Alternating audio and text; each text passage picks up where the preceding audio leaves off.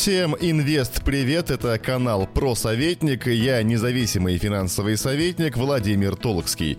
Если вы у нас впервые, постойте, не переключайте трек. Наши подкасты длятся менее 10 минут. Поверьте, даже за столь короткое время мы успеваем рассказать массу полезного и интересного о финансах и инвестициях.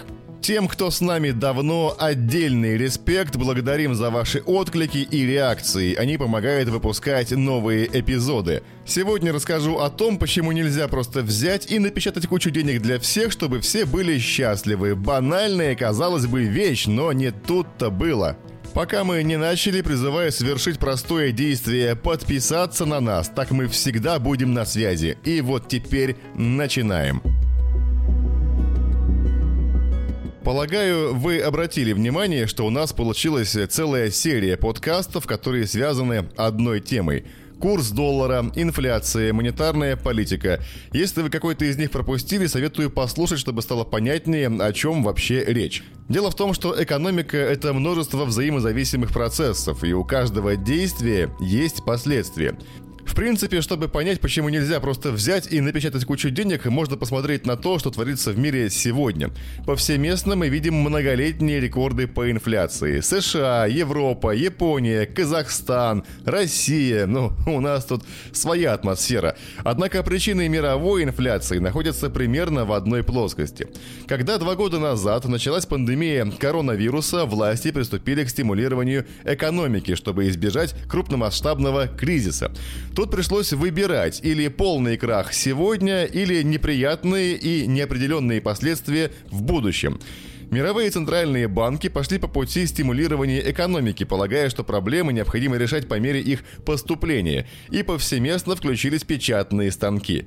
Например, ФРС США направила на антикризисные меры 9 триллионов долларов. Это только в 2020 году. Для сравнения, эта сумма превышает одну пятую всего объема долларов, которые были когда-либо в истории напечатаны.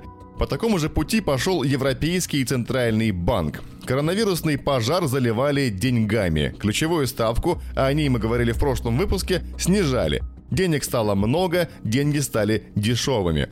Измученная локдаунами и карантинами, мировая экономика просто проглатывала новые деньги – только вот беда в том, что эта шоковая терапия лечила не болезнь, а симптомы. Представим себе человека, у которого острая инфекция или воспаление. У него растет температура, и первым делом ему дают жаропонижающее средство.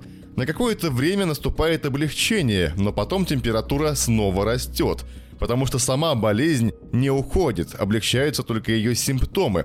Вот эти новые деньги тоже были по сути таким жаропонижающим средством. Эффект был временным, но так как болезнь, а в случае с экономикой это структурные проблемы, никто не лечил, вскоре начались осложнения. И главное из них это инфляция. Об этом явлении я подробно рассказывал в одном из прошлых выпусков. По-простому, это рост цен на товары и услуги и обесценивание денег – когда на одну и ту же сумму можно купить все меньше, меньше и меньше. Штука эта довольно опасная.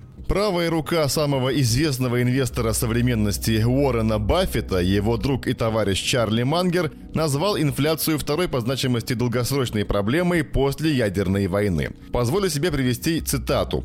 Инфляция – это очень серьезная вещь. Именно так умирают демократии. Если вы посмотрите на Римскую империю, они раздували свою валюту постоянно на протяжении веков.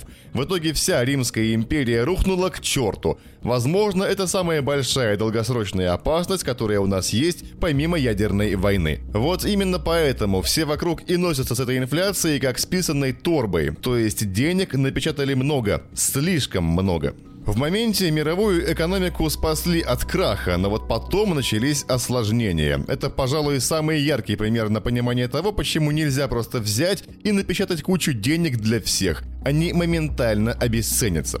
Теперь предлагаю просто посчитать, вот сколько бы вы себе хотели денег, чтобы Центральный банк вам напечатал. Миллион? Два? Пять? Десять? Чтобы все были счастливы. Конечно, у каждого свои представления о сумме, которой бы хватило ему для счастья. Ну, допустим, пусть это будет такой объем, которого хватило бы на покупку трехкомнатной квартиры в регионе, не всем же в столицах жить, и машины среднего класса. Пускай будет 10 миллионов рублей каждому. Население России составляет около 150 миллионов человек. Чтобы каждому досталось 10 миллионов рублей на квартиру и машину, или что там каждому для счастья надо, потребуется напечатать, вы только вдумайтесь, полтора квадриллиона рублей. Квадриллион – это число с 15 нулями. Для сравнения, все деньги, которые на сегодня имеются в системе, наличные и на счетах в банках, это 75,5 триллионов рублей. Так называемый агрегатор денежной массы М2. Эта сумма в 20 раз меньше той, которую потребуется напечатать для всеобщего счастья. Вы только представьте, какой разгром начнется в финансовой системе, если в нее бахнуть такое огромное количество денег. Вон, в Америке увеличили денежную массу на 22%, а инфляция там уже побила 40-летний рекорд. А тут нужно на 2000% денежную массу нарастить. Это приведет к гиперинфляции по 1000% в год. То есть напечатанные деньги обесценятся моментально в 10 раз за год. И эти самые 10 миллионов на счастье в первый год превратятся в миллион, а во второй год в 100 тысяч рублей. Финита ля комедия. А все дело в том, что есть такое понятие, как нормальная монетизация экономики. Это когда денежная масса по агрегатору М2 составляет от 90% до 110% ВВП, внутреннего валового продукта. По итогам 9 месяцев этого года он составил в России 106 триллионов рублей. За прошлый год был, конечно, выше – 131 триллион. Как только данный уровень будет превышен, начнутся необратимые последствия. И все это в идеальных условиях, без санкций, ограничений, торговых войн и прочего. Так что, ребята, сказки о том, что это просто власти не хотят дать всем денег, чтобы люди и дальше жили в бедности, это домыслы от непонимания экономических процессов. Окей, если фантазировать, то на всю катушку. А почему не ограничить рост цен? Ну вот, дали всем по 10 миллионов рублей, а чтобы инфляция не разгонялась, заморозили цены на все. Первое. В нынешних условиях это приведет к полному краху всех предприятий, так как они просто станут неконкурентоспособны и убыточны. Слишком много связей между странами и мировым бизнесом. Поэтому, это уже во-вторых, чтобы такая модель худо-бедно могла работать, нужно полностью закрыться от внешнего мира и наладить производство всего и вся внутри своего воспроизводственного контура. Примерно так оно все и работало в Советском Союзе, когда ценники штамповали на изделиях прямо на заводе. Но и здесь много препятствий. Поскольку для развития производства требуется увеличение спроса, а для этого нужно расширение рынка сбыта. В общем, как ни крути, а полностью закрыться от внешнего мира тоже нельзя. А регулирование цен – это лишний триггер для их роста. Посмотрите на самый свежий пример – ограничение цен на российские нефть и газ – Экономисты ждут взрывного роста котировок из-за того, что ресурсы пойдут в третьи страны, которые просто будут их втридорого перепродавать. Вот так все сложно в этом мире. Потому-то и нельзя просто врубить печатный станок и дать всем денег для счастья, кому сколько надо. Напоминаю, если вам интересны наши подкасты, то самое логичное решение на нас подписаться, так мы всегда будем на связи. Мы выпускаем новые подкасты каждую неделю, а еще у нас есть статьи, посты, новости, аналитика. В любой соцсети нас легко найти, если просто вбить в поиске название «Просоветник». Например, во вторник у нас был эфир с Олегом Никитиным. Говорили о банкротстве, долгах, а также разводе с двух точек зрения – юриста и финансиста. Ищите нашу группу ВКонтакте и смотрите наши эфиры, слушайте подкасты, читайте статьи и посты. Спасибо, что дослушали до конца. До встречи!